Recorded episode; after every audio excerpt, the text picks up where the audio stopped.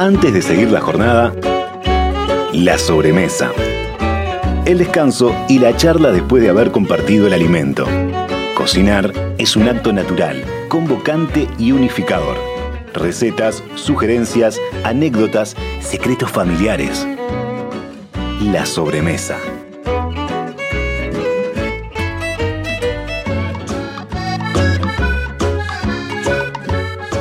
Muy, pero muy buenas tardes. Qué gusto saludarlos como siempre en este horario, el de la sobremesa.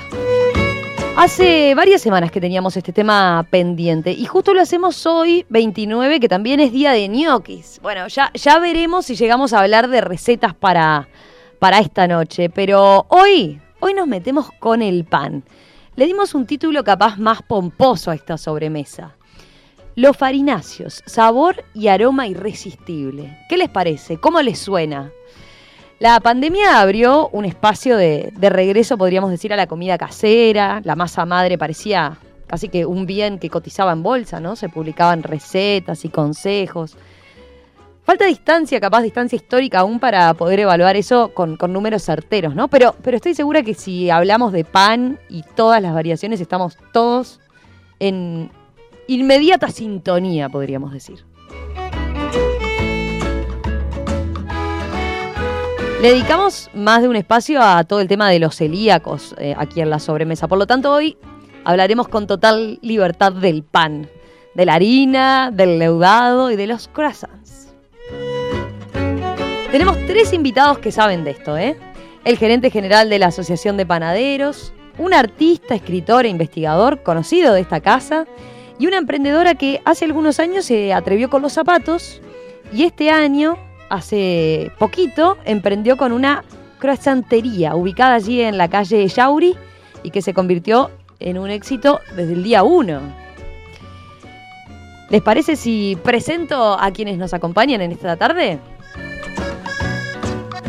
Empiezo por Cecilia Aguirre. Gracias, bienvenida Cecilia, ¿cómo estás? Hola, buenas tardes. Cecilia es una licenciada en negocios internacionales que apostó fuerte a los negocios nacionales, podríamos decir. Ya quiero preguntarte también por, por los zapatos y cómo pasaste de un rubro a otro, ¿no? Pero qué, qué delicia las cosas que, que, vi que hacen, ¿eh? Muchas gracias. Eh, me, me, encanta cómo describís el croissant y, y, por, qué, por qué elegiste apostar a él, ¿no? Decís que es el bollo más difícil de hacer. Eh, sí, yo considero eso y la verdad no, yo no abandoné los zapatos. Yo incorporé una nueva obsesión en mi, en mi vida. Me empezó como un hobby, me, me gusta mucho investigar, leer, estudiar y, y, obviamente me encanta la gastronomía, así que me, apasioné porque el bollo me parecía desafiante. Requería eh, una técnica y requería una, una, una, forma de hacerlo, una manipulación que yo no, no, conocía y al principio no lograba entender, pero el resultado es tan delicioso que, que, me atreví a seguir estudiando e investigando. Llegué a un resultado y ahí paré y dije, bueno, ¿por qué no convertirlo en negocio si yo ya soy emprendedora? Yo, yo tengo experiencia y creo que lo puedo volcar y además me, me hace feliz. Así que bueno, bueno, ya nos contarás los secretos entonces. ¿Cuántas claro. capas? Me quedé intrigada con eso, la cantidad de capas que lleva. Eh, bueno, y después nos contarás también de, de, las variantes y demás. Bueno, sigo con los saludos y las presentaciones. Gustavo Mancebo, que estudió abogacía en la Universidad de la República, marketing en la Universidad Católica e hizo un programa de alta dedicación en el IEM. Sin embargo, hay una panadería en la familia y él supo trabajar en ella. Hoy es gerente de la Asociación de Panaderos y se define como un apasionado de la panificación. Gustavo, ¿cómo estás? Bienvenido. ¿Qué tal? Buenas tardes. No sé por dónde empezar. Contame de, del negocio familiar, capaz a ver ese vínculo ahí ya. Sí, bueno. De este, chico. Sí, sin pensarlo, porque estaba estudiando abogacía, como bien dijiste, tuve que, que hacerme cargo de una panadería familiar, una panadería de, de, la familia de mi esposa. Y me atrapó, sinceramente, sin, sin pensarlo, entré en la, en la panadería, pero me atrapó, me gustó y bueno, a partir de, esa experiencia, que estuve 11 años en una panadería artesanal, una panadería familiar, como, la mayoría de las panaderías de, del Uruguay, este, bueno, empecé a desarrollarme y a, investigar, a estudiar, a prepararme. Este, y bueno, no salí más del mundo del pan, porque después trabajé en una empresa de materias primas para panadería y hace ya este, más de dos años que estoy en, el Centro de Panaderos del Uruguay. Este, eh. Así que bueno, me gustó, me, formé, me interesó y aparte me gusta comer pan, buen pan, así que eh, cierra por todos lados. Eh, te, iba, te iba a preguntar, pero lo tuyo no, no es el horno necesariamente, te has dedicado más bien a la, a la gestión de la panadería como tal, y bueno, y eso te ha llevado al, centro de panaderos, ¿no? A estar liderando ahí en el centro de panaderos. Cuando estás en una panadería artesanal, estás en, todo en todas las áreas. Este, las panaderías eh, familiares generalmente te dan, te dan la, la posibilidad de meterte en todos los sectores, tanto la producción como la venta, también aprendes de marketing, de comercialización. Pero bueno, a mí me gustó la parte de producción y si bien no era el encargado de hacer el pan, este, participaba porque me gustaba y, de hecho este, después estudié, me formé en, panadería. Ah, ¿sí? Y terminé trabajando en una empresa este, de materias primas de panadería donde también tuve mucha formación este, en lo que es la parte de investigación y desarrollo. Y bueno, después de 15 años en esa empresa, 11 en la, el micrófono que 11 en la panadería y, 15 este, en esta empresa de materias primas. Este, ahora hace tres años casi que estoy en el centro de panaderos en la parte de gestión. Pero bueno, sigo vinculado al pan. Ya hemos hablado hace un tiempo eh, eh, sobre el centro de panaderos y sobre la vuelta a esa panadería más de barrio, ¿no? Eh, da para seguirla después entonces de, esas reconversiones y, la vuelta a ese negocio más de cercanía, ese negocio familiar. Y también a ver cómo, cómo va con la moda del hacer el pan en casa. ¿Le ayuda a las panaderías de barrio o no? A ver, así me tenés que contestar algo rápido. Yo creo que ayuda, porque lo que ayuda es a, descubrir un buen pan, un pan de calidad.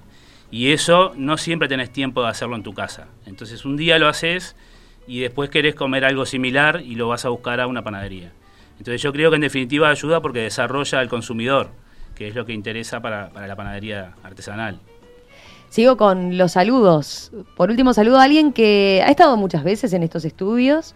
Bienvenido una vez más, Alejandro Sequeira. Se define como artista, pero los oyentes seguro lo, lo recuerdan por todos sus relatos sobre los hongos del Uruguay, sobre la búsqueda, las variaciones.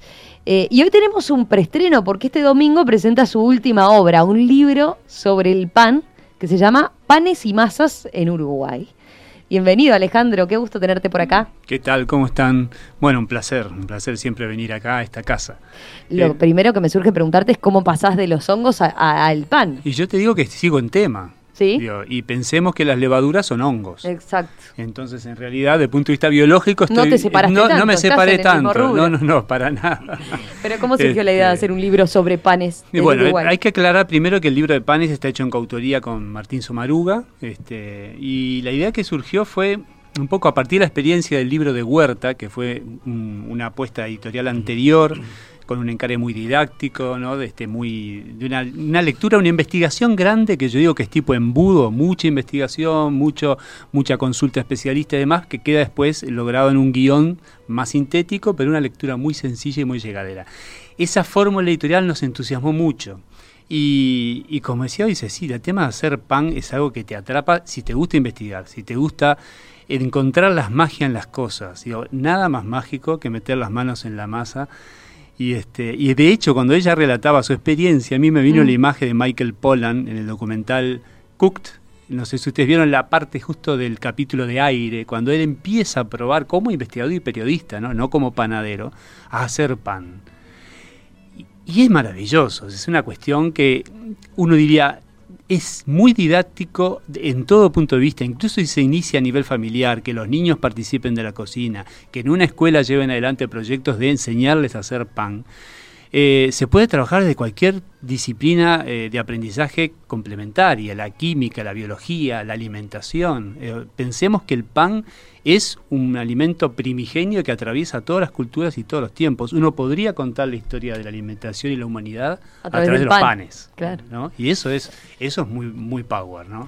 a ver, para quienes entre nuestra audiencia, para quienes estén preguntando, hoy también tenemos recetas, por supuesto, pero hay tantos temas que no sé si, si van a llegar nuestros invitados a, explicarla así eh, con detalle. Yo les puedo titular, eh, y les puedo dar los adelantos, digamos, y ustedes van a las redes eh, de Radio Mundo y ahí las tienen detalladas, todo el procedimiento. Después ahí ustedes cualquier cosa estén atentos porque les puede llegar alguna pregunta ¿eh? de cómo cómo se hace la receta o alguna queja también. Se prueba todo acá. Todas las recetas son probadas, así que cualquier cosa se hacen responsables. Les adelanto los títulos. Rolls de manzana, que es una receta familiar de la abuela de Cecilia, ¿no?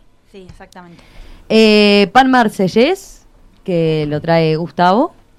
Y una torta que se llama berreta.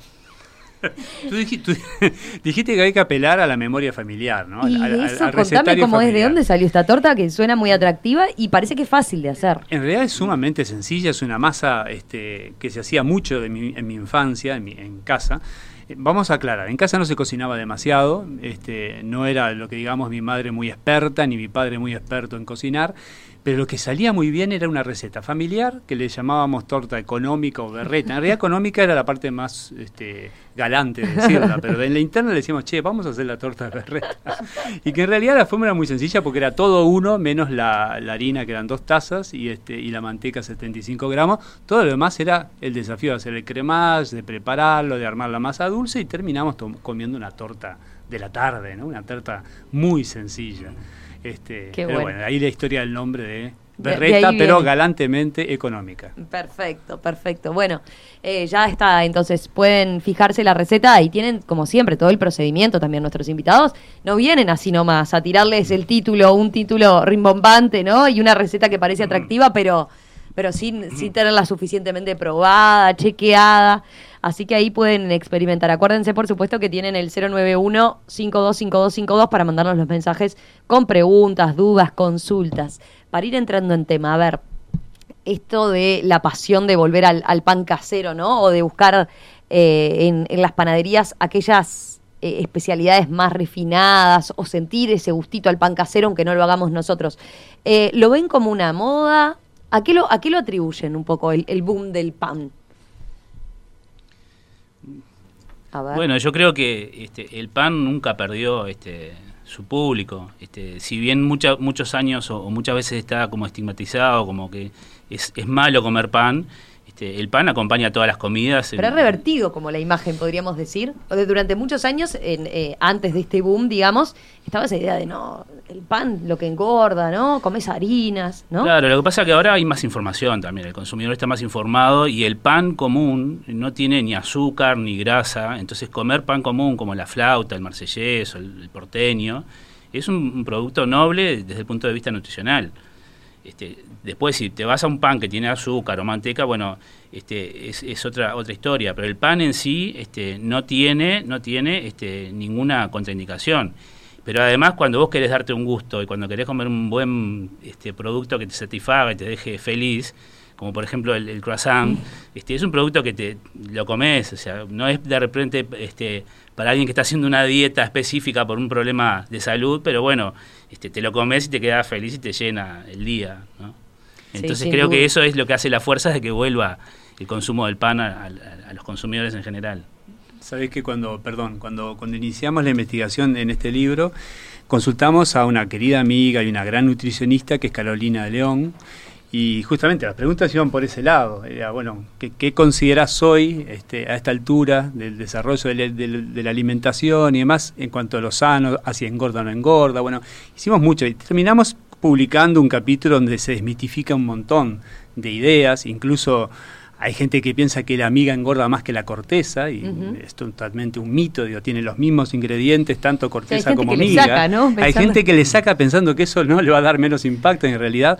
El pan, como dice justamente Mancebo, es que este, en su receta original y más sencilla es un alimento totalmente saludable. Aún más Pensemos en que ahora en Uruguay tenemos harinas varietales, de que también podemos decidir si vamos a cocinar con harina integral, si vamos a cocinar con harina de espelta, que antes se conseguía y ahora se no se conseguía y ahora sí.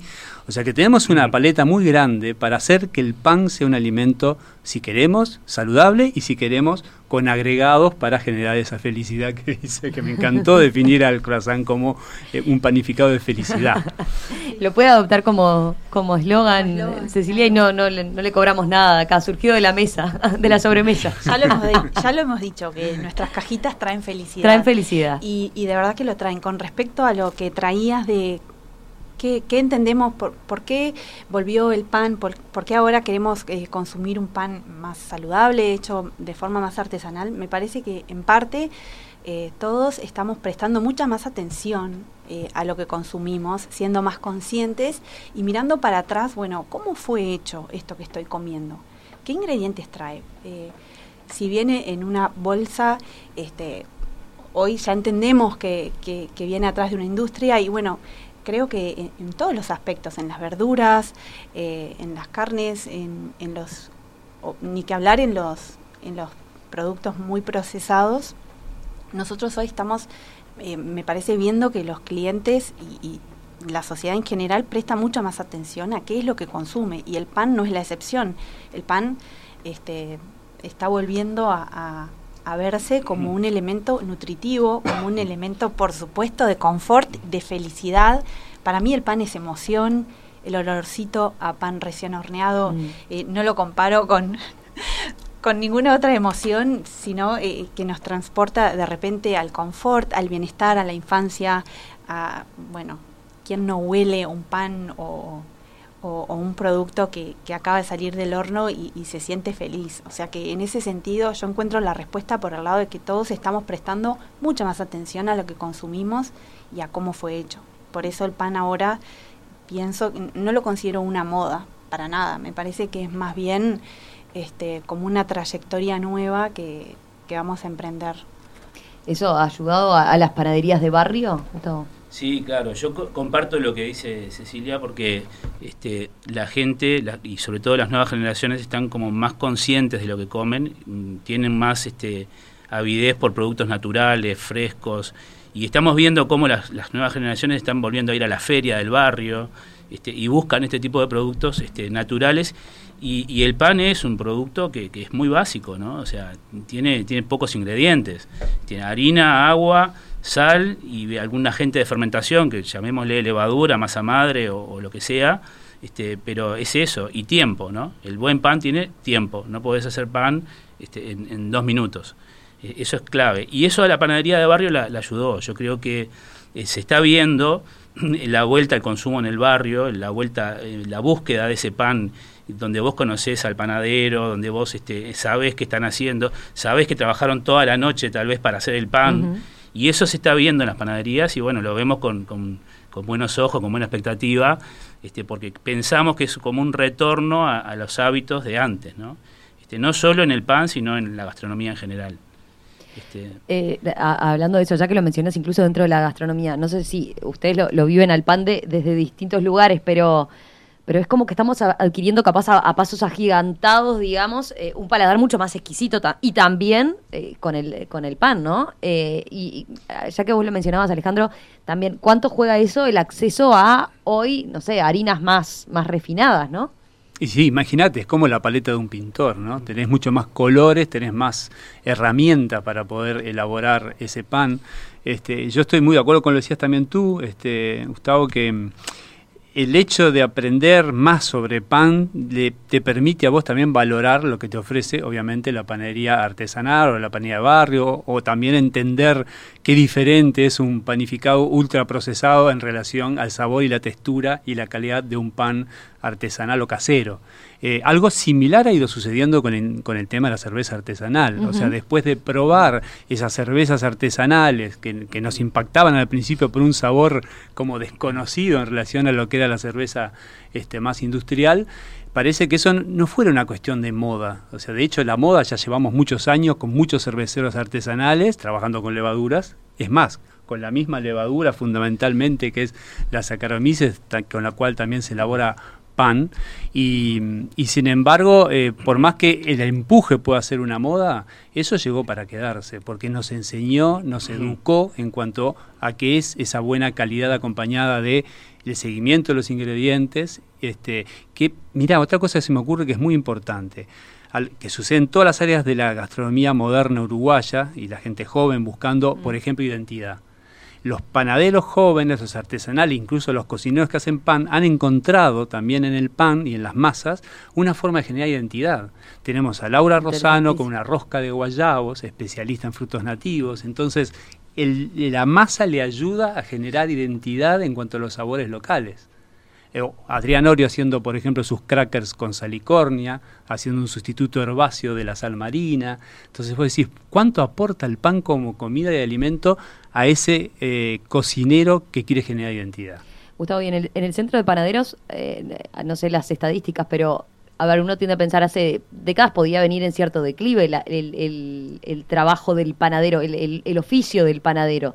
Y me imagino que ahora están como viviendo un, cierto auge o, vuelve a, cobrar relevancia la figura del panadero. En el mundo, la mano de obra de la panadería tuvo una crisis y está empezando a salir porque nosotros vemos en el centro de panaderos hay una escuela de panadería y, en estos últimos años tenemos una demanda de cursos increíble. Más allá de la pandemia, más allá de, todas las crisis que hemos tenido que pasar, tenemos muy buena demanda de cursos de panadería. Y eso, bueno, es parte de lo que fomenta el Centro de Panaderos, ¿no? La formación del oficio, rescatar el oficio, pero lo vemos en, los cursos que tenemos hoy día. Se, están llenando los cursos, hemos tenido que, abrir más grupos de los mismos eh, cursos porque hay muy buena demanda. Este, Así que vemos con, alegría que hay una vuelta al, oficio de panadero, este, impulsado por todo esto que estamos hablando, ¿no? La, gente aprende a comer o conoce productos nuevos y después se quiere involucrar. Y después tengo un temita ahí que vos me levantaste un centro con la cerveza artesanal, que los comento al pasar. Este, en, la escuela del Centro de Panaderos estamos trabajando para desarrollar un pan con bagazo de cerveza, que es un desecho de la, de la cervecería.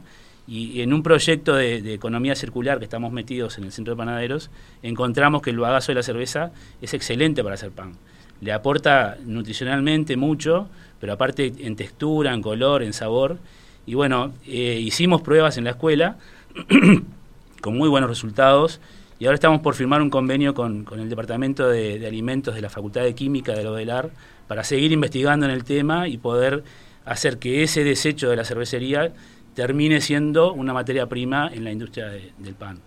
Imagínate si a eso le sumas que el bagazo es un buen medio de cultivo para hongos comestibles. O sea, totalmente. Hay una cuestión de economía circular donde un ingrediente genera el paso a otro y este y eso es maravilloso. ¿no? Sí, sí, sí. Y aparte que va con lo que es la, cerveza artesanal, con toda esta onda de consumir productos este, con otra impronta, ¿no? Cuando los ingredientes están buenos, comer rico es una papa. Pulpa de tomate gourmet, del envase directo a tu plato. Elegí alimentos de Ambrosi, productos uruguayos. Participá de la sobremesa. WhatsApp 091 52 52 52. Arroba Radiomundo 1170 en Twitter y en Instagram. Presenta Pedregal. Vino Pedregal va bien con todo.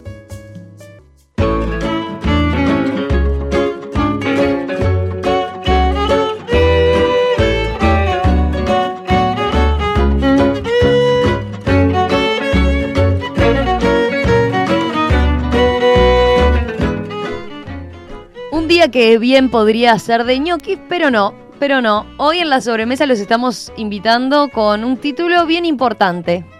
Ya se los dije, va de vuelta. Los farináceos, sabor y aroma irresistible. En español sencillo, el pan. Tres invitados muy vinculados al tema desde distintos ángulos. Gustavo Mancebo, del Centro de Panaderos, Alejandro Sequeira, artista, escritor e investigador, que este domingo presenta un libro que se llama Panes y Masas del Uruguay, y Cecilia Aguirre, que acaba de estrenar una croissantería en la calle Ellauri. A ver, le pregunto a, la licenciada de negocios, pero a todos, ¿hay mercado, digamos, para tanta exquisiteces?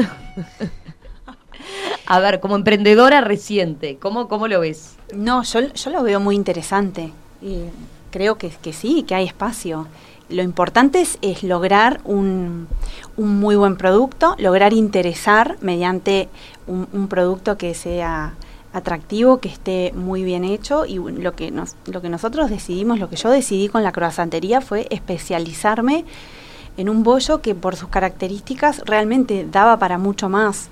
Eh, vos decías, eh, en, en- fuera del micrófono nos decías, eh, si, si van a la croissantería, no van a conseguir pan. Ustedes no hacen pan. Tienen, eh, solo se especializaron en el croissant y en los rolls, sobre todo, ¿no? Sí, y el croissant...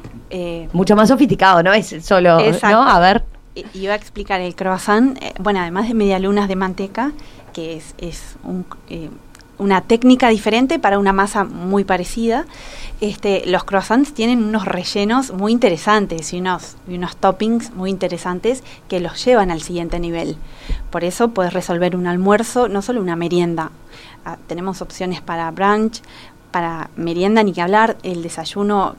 ¿A quién no le gusta desayunarse un rico café, un cortado con un croissant, así sin nada? O sea, la magia la hacen la harina, eh, la materia grasa, la técnica, su color y sobre todo lo crocante que está y lo suavecito que está por dentro, en el caso del croissant. Y por eso entiendo que cuando un producto está ejecutado eh, de una forma correcta, eh, sí hay lugar para la especialización y, y sí son bienvenidos todos los emprendimientos que, que para mí hagan un muy buen producto especializado. Hoy hablábamos de la cerveza, el café también ayuda en esa onda, ¿no? Sí, el café Y es un la onda de, de- de las, los, los nuevos cafés, el café de especialidad, ¿no? Por eso decía que los emprendedores estamos en una etapa de que entendimos que la especialización eh, está ok, está buena, es, es atractiva para, para todos y es muy bienvenida porque nos lleva a una calidad. Cuando vos te especializás, o sea, indefectiblemente vas a lograr una mejor calidad justamente porque estás especializándote en un producto. Nosotros armamos todo nuestro sistema de producción que les conté fuera del aire, en frío, con las máquinas adecuadas, con una, una- habitación exclusiva para el desarrollo de, de la masa y para el cuidado eh, de la temperatura de la, de la manteca y eso nos permite lograr un producto que, bueno, entiendo que está como muy bien logrado. Y lo mismo hacen los cafés de especialidad, tuestan sus propios granos, los seleccionan. Eso antes era impensable. No conozco tanto, pero lo que hablaste hoy de la cerveza artesanal, o sea, especializarnos me parece que, que es un rumbo que, que es atractivo y que, y que está funcionando. Sácame la duda, ¿cómo era lo de las capas del croissant? El croissant lleva eh, un, un proceso que se llama laminado, en el cual se enriquece la masa con materia grasa, manteca, sí o sí. Nosotros no usamos margarina en la croissantería, aunque podríamos, pero no lo hacemos. Eh, una vez que se hace la inclusión de la materia grasa en la masa, se realizan las famosas capas o las vueltas. Las vueltas pueden ser, eh, bueno, dos dobles, tres simples, hay varias combinaciones y como es una progresión matemática, eh, el resultado son unas 55 capas, en nuestro caso son tres vueltas simples, 55 capas entre manteca y masa, para que te hagas una idea de lo finitas que son esas capas. Y después la magia ocurre, hay, hay toda una parte química y mecánica, eso va a leudar y la parte mecánica está en el horno. Cuando esa masa crezca en el horno, el bollo se va a inflar, se va a llenar de aire, la manteca realmente se hace imperceptible, queda, queda en el sabor y bueno, resulta en un producto delicioso que, que traje para convidar. Ah, bueno, después te degustaremos, entonces lo probaremos, lo probaremos. Bueno, ahora sí, vamos a, la clave. Cu- ¿Cuál es la- el tip así? Queremos los tips para hacer buen pan. Porque después, el día que no tengamos, es como dice Gustavo, a ver, cuando no tenemos eh, tiempo, ¿no? Estamos cansados, vamos a ir a buscar al lugar que hacen buen pan. ¿De qué depende un buen pan? ¿Qué pasa con la masa madre? ¿Es la única, el camino exclusivo a, llevarnos al pan? ¿Cómo, ¿Cómo lo ven? Bueno, yo creo que no. La masa madre es un buen agente de fermentación. Capaz que es la estrella en la fermentación, la masa madre de cultivo. Pero muchas veces generalizamos cuando se habla de masa madre y pensamos que es solo un producto. Y hay, hay diferentes agentes de fermentación, como, como los prefermentos, que se llaman eh, técnicamente, y que en cada país le dan su nombre. Los italianos hablan de viga, Este, en Francia se usa mucho el Polish, pero hay muchos. Este, acá en Uruguay los panaderos de panadería toda la vida le decían la esponja. Son tipos de masa madre que te ayudan a que el proceso sea lento, a que la fermentación se desarrolle lentamente y que le dé tiempo a la fermentación a desarrollar los aromas y el sabor del pan. Esa es la clave. Entonces, si no tenés tiempo, eh, anda a comprar el pan. Porque si, si le sacás el tiempo a la fermentación, vas a tener un pan insípido, un pan que puede tener volumen porque le metiste levadura y, le diste el, dióxido de carbono para que se infle y quede liviano, pero no va a tener sabor. Porque el sabor este, está en, la, en, el tiempo de fermentación. Las fermentaciones se van desarrollando en, diferentes etapas y hay fermentación alcohólica, acética, láctica, y eso es lo que le da el sabor y el aroma al pan. Y después también, como mencionaba creo que Cecilia, este, el tiempo hace que se degraden las proteínas, que, la fermentación consuma el azúcar del almidón, del trigo, y entonces cambia el producto totalmente. Por lo tanto, la, estrategia, la calidad del pan depende del tiempo que se le dio al proceso. La masa madre te obliga a hacer un pan en, en 12 o en 24 horas. Con masa madre no puedes hacer pan en una hora. Si lo hicieras, sería como no hacerlo con masa madre. Entonces, esa es la, clave de la masa madre de cultivo, que te obliga a hacer un proceso lento. Pero si vos lo haces lento, porque usás un pulish, por ejemplo, este, o porque usás un prefermento, un pedazo de masa de, otra cosa que hiciste antes, y, y, dejás la masa en la heladera de un día para el otro, vas a lograr el, casi el mismo efecto que con la masa madre de cultivo. Porque vas a lograr esa fermentación que desarrolla el aroma del pan y vas a lograr degradar la proteína, que, también va mucho en el tema de este, la digestión del pan, ¿no? O sea, cuando vos comes un pan en, procesos rápidos, es menos digerible que cuando comes un, pan de proceso lento. Entonces creo que por ahí viene la, historia del pan, este, darle tiempo, darle, darle el proceso que requiere la fermentación. Por supuesto que la masa madre es un buen aliado, este, pero como te decía, hay muchas este, prefermentos, muchos tipos de masa madre que, que, se usan. Los panaderos en Uruguay toda la vida usaron este, algún tipo de masa madre con diferentes nombres, esponja, reciento, recortes de masa del día anterior. Pate fermenté. Pate fermenté. Hay, hay muchos tipos de, prefermentos que se usan hoy en día en la panadería. Muchas veces el panadero no lo llama masa madre o no tiene técnicamente el concepto y no lo sabe explicar, pero se usa en la panadería, se usa mucho eso. No sé, vos este, en el libro hablás del tema ese, ¿no? De, sí, nosotros justo hablábamos fuera de micrófono y yo les definía el libro como un libro eh, masa madre compatible e inclusivo. Pero inclusivo porque no justamente no apuesta al fundamentalismo de poner en un lugar este, muy por encima de las, otros, las otras masas a la masa madre, con todas las bondades que acaba de relatar Gustavo, yo creo que el tiempo además, algo que dejó justamente y está dejando la pandemia, es la conquista del tiempo casero para poder cocinar en, términos generales, pero con el, con el pan es, mucho más evidente porque es un ingrediente fundamental el tiempo en la elaboración de un pan, eso sin duda alguna. Pero eso no quiere decir que la única forma de hacer un buen pan sea la masa madre que hay caminos intermedios. El pulis, por ejemplo, que quiere decir polaco en inglés, es, es un prefermento en donde harina, agua con una pizca casi inexistente de levadura, eh, se deja en un tiempo, pero estamos hablando de, de 20, de 20 minutos a una hora o un poco más, donde ya eso genera una acción de trabajo de la levadura. Pensemos que las levaduras son microorganismos, hongos, que se reproducen, eh, se duplican cada hora y media, o sea, tienen una, una, una relación exponencial, este, por eso esa liberación del, del, anidro carbónico que genera burbujas. En el cereal, entonces, la gluteína y las precursoras, las proteínas precursoras de gluten forman la malla que atrapa esas burbujas. Después en el horneado va a quedar esa masa que vemos en, en todos los cocineros instagramicos este, publicando sus maravillas de los ojos Ahora vamos de la masa. a ver cuánto incide eso. Este, pero los, con los prefermentos se logra un pan de muy buena calidad en un tiempo bastante razonable. Incluso en el libro con Martín decidimos poner tres planes, un plan de panadero de fin de semana, un plan de panadero diario, un plan de panadero de eventual. Entonces, en cada una de esas opciones uno puede decidir cuál es el tiempo que le va a dedicar al pan. Por ejemplo, digo, yo hacía muy pocas pizzas en general. Después que hicimos esta investigación, que fue una cuestión de cruces, tipo laboratorio, él mandaba una receta, yo la probaba, agregábamos, sacábamos y, viceversa. Cuando empecé a utilizar prefermentos como el pulis para la masa de pizza, elaborando una noche anterior para comer pizza al día siguiente, en mi familia ahora no me dejan hacerla de otra manera. Es imposible dar un paso atrás, porque lográs un sabor, una textura, una crocancia totalmente diferente a lo que es una pizza hecha de forma muy rápida. Ya te mandan además el menú, ¿no? Para la semana. Tal día comemos pizza, prevelo, no sé, arreglate. Arregla tota- totalmente. ¿Vos, Cecilia? Totalmente. Yo este, coincido con que... eh, Más me- allá del me- croissant, como es, eh, en tu casa tenés hinchas de la masa madre, lo- Claro, los pequeños. En, mi casa los pequeños eh, me piden, por favor, mamá, pan de masa madre, ¿cuándo, ¿cuándo vas a hacer? Y ahora estoy con poco tiempo por este proyecto, pero de verdad le tomaron el gusto y, y- y es lo que, lo que más les gusta.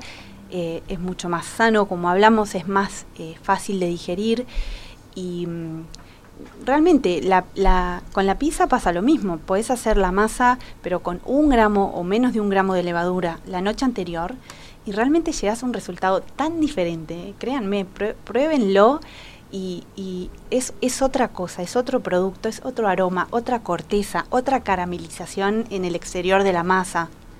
Se forman las burbujitas, la condensación. No tiene punto de comparación. Un pan industrial, eh, ¿cómo es? Es amarillento. Es, eh, la miga es apretada, no tienen los alvéolos.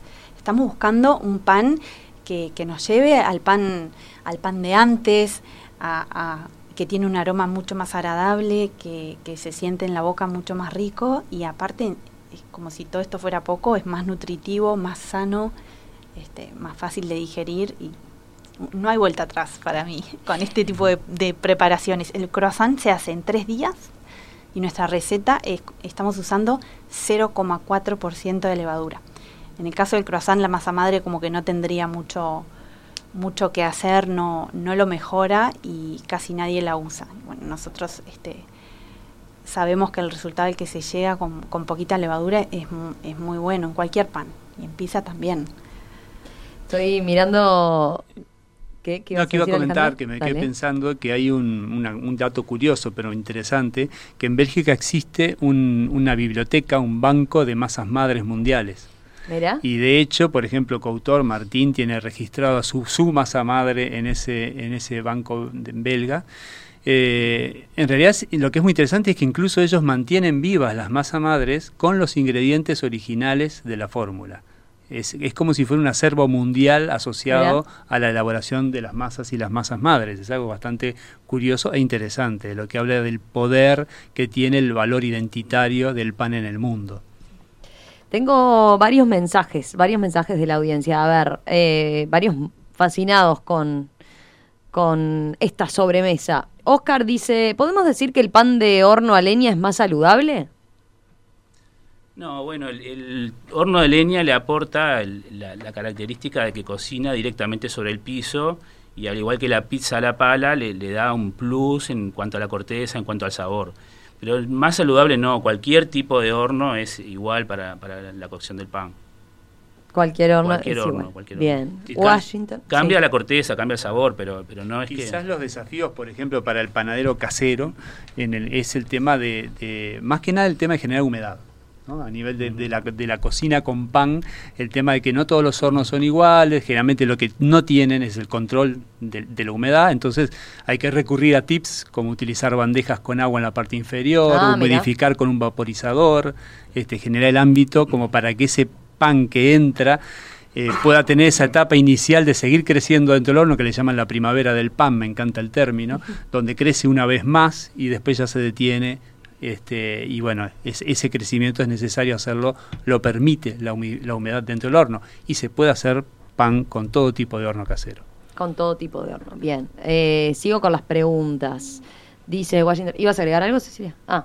eh, excelente programa. Proceso mi propio pan casero aprendiendo de mis padres cuando era niño. Mi familia semana a semana me piden que haga bizcochos de yogur y arándanos. No, no, no tenía esa especialidad. ¿Cuánto han, eh, cuánto han ampliado el rubro las panaderías en cuanto a la cantidad de, de- de productos diferentes con los que se puede innovar a partir de, bueno, que el cliente va eso a buscar el pan, digamos, ¿no? En productos panificados. En productos panificados Este, mismo, ¿no? Pero variantes ahí que pegan en el palo, digamos. Sí, bueno, en, en todo el mundo hay mucha variación de panes este, y en Europa hay, hay mucho este, lo que es el pan de semillas, el pan de otro tipo de granos, otro tipo de, de cereales. Este, como, como yo que sé, el centeno en Europa es un pan que se usa mucho, que a, los europeos les gusta y para nosotros es, es horrible porque es muy ácido, muy fuerte, muy pesado. Pero bueno, en cuanto a, a alternativas se han ido buscando variantes, mezclas, tal vez una mezcla de centeno con trigo o otro tipo de, cereales, espelta, eh, tipos de trigo y semillas, ¿no? Lo que sí vemos mucho que está creciendo en todo el mundo el consumo de pan de semillas porque tiene aparte de ser eh, sabrosos, tienen otro tipo de valor nutricional. Y ahí tenés, bueno, desde semillas, este, bueno, frutos, hay panes con arándanos, con uvas, este, bueno, hay, ahí sí hay un montón de, de variaciones que, que, bueno, eso Así depende. que este oyente que decía lo del pan de arándanos viene, Sí, sí. viene muy, Sí, eh, sí. eh, muy en la línea. ¿Qué? Si quiere puede reemplazar Sí. la materia grasa con el yogur Sí. y con los arándanos le da el sabor y, y le queda una tortita, un pan, muffin, lo que quiera hacer, le queda muy bueno. Tengo después varias preguntas por el lado de los celíacos, justamente. Por ejemplo, decía María Luisa y Viviana también preguntaba. eh, bueno, tan inclusivo al final no parece. ¿Podrían hablar sobre panes y cervezas gluten free? ¿Qué pueden decir al respecto? Nosotros cuando elaboramos croissant, hoy, eh, en la etapa en la que estamos con un mes de apertura, no podemos garantizar un entorno seguro para ofrecerle este, un bollo a un celíaco. Eh, ese es todo un desafío, es ¿no? un Para desafío el- porque habría que tener una cocina separada. Entonces, por, por el propio bien de los celíacos, realmente sí ofrecemos productos en nuestra carta, pero vienen envasados de un lugar Claro. especializado, uno de los mejores lugares que hay, y, y- y de esa forma nos garantizamos que sí somos inclusivos, pero no tenemos una elaboración propia, justamente solamente para ofrecerle las garantías de que nada está contaminado con, con harina, Con que harina. obvia- obviamente les hace muy mal Claro. una En sola realidad, partícula. Cuando, cuando yo mencioné del libro especialmente como, como inclusivo, me Sí. refería parado en la masa madre, que era inclusivo de las recetas que no eran de masa madre. No me refería al, al- al- al tema del celíac- de celiaquía. Además, ahí yo creo que amerita obviamente un, un libro particular, ¿no? un recetarios particulares como los que ha hecho Huasco, que ha hecho una gran este, divulgación de, la cocina apta para celíacos. Yo creo que eso es amerita una cuestión directamente entera sobre el tema. Sí, lamentablemente p- para el que es celíaco, este, el gluten es, casi que, casi no, está prohibido para el celíaco. Pero también hay, hay mucha, este, muchas personas que son intolerantes al gluten, que no son celíacos, y que ahí tal vez probando un pan de masa madre, un pan de larga fermentación, este, puedan encontrar una solución. Porque como decíamos hoy, en esos procesos largos se degrada la proteína, que es lo que le hace mal al celíaco. Entonces, si sos celíaco, lamentablemente no podés comer este, cereales que tengan gluten, pero a veces hay eh, casos intermedios que podrían encontrar alternativas. Y, también hay que tener, eh, aclarar, ya que surgió la pregunta, que el gluten no es malo para todos los, los consumidores, o sea, es malo para el celíaco, nada más, para el resto no es malo, porque a veces se tiende a generalizar de que el gluten es malo y prefiero comer cosas sin gluten porque son más sanas. Mm. Y eso es un error este, enorme. Es, es malo para el celíaco, para el resto no es malo, es bueno. Este, y eso a veces está, está muy generalizado y, y confuso ¿no? para el consumidor en general. Un vino no solo marida con una comida, también marida con un sentir. Pedregal es un vino que va bien con tu plato favorito, con tus encuentros, con un momento especial. Vino Pedregal, va bien con todo. Suma Pedregal a tus momentos. Escucha todas las sobremesas en radiomundo.uy.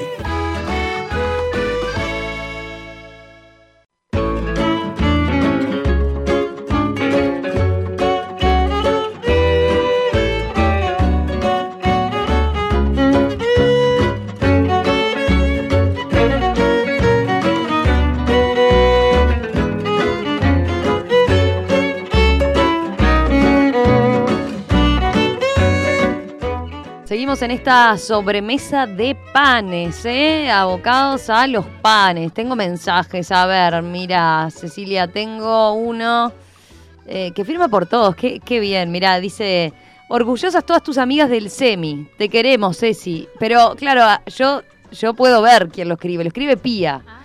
Pero manda, manda saludos, así que cumplo con, con hacértelo llegar. Después, a ver, eh, Alejandro, se viene la presentación. Ahora nomás, porque está que todavía ahí. Está recién salido. Recién salidito, Hay que- calentito, hay- para estar a todo. Hay que hacer el chiste. Estamos obligados a hacer un chiste tan, tan Pero, básico. a ver, siendo una temática que está así tan en el tapete, te- estamos acostumbrados más bien a, a libros eh, de- del extranjero, ¿no? Y- o importados, que, que vos le pusiste, ustedes le pusieron el, el- el toque local también.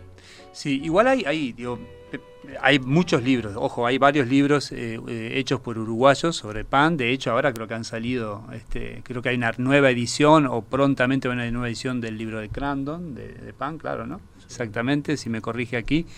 Eh. Tenemos un libro en el círculo. Sí, tiene un libro de círculo. El- el Por suerte empiezan a aparecer en nombre del pan. en el nombre del pan. Este, eso. El- nosotros lo que lo que esta- la presentación va a ser el domingo a las 6 horas en la en el salón este azul de la Intendencia, va a presentar Maxi Guerra, un este que lo invitamos para, para hacer unas palabras. Pero fundamentalmente nosotros decimos no es un manual técnico de hacer pan, sino que es un, es un motivador, es un, es un motivador de fórmulas y de, y de preguntas y respuestas. Yo he comentado a veces al aire que tiene una sección que a mí me, me gusta mucho, que es eh, al estilo de las viejas eh, FAQ, Frequently Asked Questions, ¿no? ¿Te acordás cuando uno miraba y decía, bueno, tenías pregunta y una respuesta muy breve? Bueno, en una sección nosotros intentamos a temas complejos dar respuesta sencilla y breve para que si estás en el mundo más, por lo menos no quedes pegado y digas, mira, yo me leí unas paginitas y tengo idea de qué es un panásimo, de cómo se hace un pan, plano, qué es el valor W, bueno, un montón de, cosas inherentes a lo que es hacer pan. Pero lo fundamental del libro es que nadie se quede sin esa experiencia de cocinar, que no es complejo hacer pan, de que si bien requiere tiempo, ese tiempo, como decíamos hoy, no tiene por qué ser el más, el más, eh, el más extenso, este, que uno le elige, elige qué tipo de pan quiere hacer. Yo mira, pensaba ahora, mientras charlábamos también, el tema de cuando uno va a comer afuera, yo digo, muchas veces pienso que el pan que se sirve en la mesa te puede o arruinar o, o- o generar un- una experiencia gastronómica sublime. O sea, ya el pan es el que introduce a cómo va a venir la mano muchas veces. O sea, porque Por eso yo te decía, cada vez más, hasta en esos aspectos, la, la panera la miramos eh, La más miramos después diferente. y, y- y no, que no te sirvan cualquier pan, ¿no? es, Y la valorás miramos- muchísimo cuando llega a la mesa un pan, Un pan casero, que te das cuenta sí. que está hecho no muy bien, que tiene que, Mm. que, que te atrapa. Y dices, bueno, esta experiencia gastronómica empezó muy ya bien. empezó muy bien, ya empezó muy bien. Y pensemos que además que es algo que probablemente perdure en la mesa. Los platos irán, vendrán, habrán y el pan va a estar ahí, vamos a pedir quizás una segunda panera o, o bueno, en fin. Y cada vez más aquello que explica tiene más valor. Cuando vos decís, cuando ella cuenta, por ejemplo, cómo hace ese croissant, vas a comer diferente. Cuando yo sé que lo hace con esas láminas, con esa dedicación, con ese proceso, es análogo a esos cocineros que te sirven un plato y te explican de dónde vino, cuál es el ingrediente, cómo se elaboró esa salsa. Vos no comes de igual forma. Gustavo, ¿ibas a decir algo? No, comentar eso que decían de la Sí. panera en, en una comida, que es súper importante y muchas veces está este, menospreciada. Vas a, un- a una, a comer una buena comida y el pan es horrible. Entonces este, arruinan una cena, ar- arruinan una experiencia por, por, por unos pocos pesos en un pan. Este, Sí, sí, y, sí, y- por está no darle sin cuidar. importancia a por no darle aspecto, importancia. Hay, hay restaurantes en Europa, sobre todo, que tienen hasta carta de panes y que te dejan elegir el pan de acuerdo a la comida que vos vas a comer. Y eso realmente como que te da una experiencia totalmente diferente. Y, es muy sencillo, muy simple, porque no tiene ni mucho mayor costo, simplemente es dedicarse, pensarlo y, y ofrecerlo junto con el resto de la comida. Así como te ofrecen un buen vino o te ofrecen, bueno, la entrada, el pan tendría que estar también valorado a la hora de, de un restaurante, ¿no? Eh, ¿Nos da el tiempo breve así para las recetas? ¿Nos cuentan las recetas? La torta de, de, de Alejandro ya algo nos adelantó, ¿no? Nos adelantó que es muy práctica, que es todo uno. Ahí después tienen la descripción entonces de, de cómo hacer el, el procedimiento. Pero quiero el, el y el... Y el Yo también quiero. Sí, a ver, anotamos. Bueno, anotamos. no, yo traje la receta Gustavo. marsellés porque pa- a mí es un pan que comí toda la vida y cuando era niño llegaba de la escuela y comía marsellés con manteca o marsellés con, con salame, me- todavía lo, lo recuerdo. y, que sigue estando en la memoria de todos los uruguayos, un pan típico nuestro, que a pesar del nombre no es de Marsella, es de Uruguay, este, ese tipo de pan se hace solo acá, y la receta es muy simple, este, es una masa que se, se lamina con, rodillo, con, con, lo que se tenga al alcance, este, y se dobla al medio. Eh, ahí se le pone una mistela que se llama, que está escrita en la receta si después la buscan en, la, radio, este, y se hace un corte que, que bueno, es un corte eh, al medio para marcar el pan y después se hace un corte transversal. Tiene, tiene su, jueguito ahí en el corte, pero es un pan muy sencillo de hacer. Y, de pasada comento que, también se puede hacer con masa madre. todos los panes se pueden hacer con masa madre. Generalmente asociamos la masa madre a los panes de alta hidratación, pero no necesariamente. O sea, podemos hacer cualquier pan como el marsellés también con masa madre. Perfecto, perfecto. Ya quedó completo entonces. Qué rico. Eh, el rol de canela. De manzana era, perdón. El rol de manzana, perdón. es, eh, bueno, elaboramos la masa, la, la, colocamos en la mesada, la, la achatamos eh, sobre un papel film a unos 5 milímetros y le incorporamos manzana verde cortada en cubitos, nada más, y enrollamos. Cortamos los rollos, los disponemos en una placa previamente enmantecada y si sobre eso colocamos eh, azúcar rubio y si les gusta canela y nueces. Cuando están bien horneaditos y prontos, se les vuelca en caliente un almíbar y son deliciosos. Tienen que hacerlos y son muy fáciles porque no son con polvo de hornear, no son con levadura. No, no, requieren una prefermentación, simplemente van al horno a 180 grados. Los hacía mi abuela y los recomiendo, háganlos, son muy ricos. Bueno, buenísimo, tomamos nota.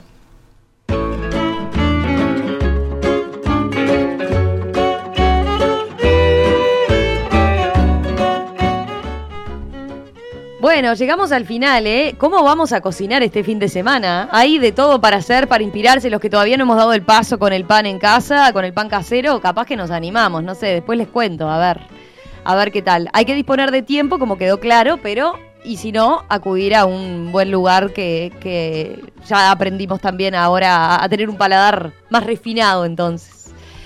Gustavo Maceo, Cecilia Aguirre y Alejandro Siqueira, gracias, eh, gracias a los tres. Ha sido un placer tenerlos por acá. Y bueno, quedamos eh, ya en contacto. En cualquier momento volvemos a, a, conversar para seguir metiéndonos en este mundo. ¿eh? Gracias. Gracias a ti. Muchas gracias.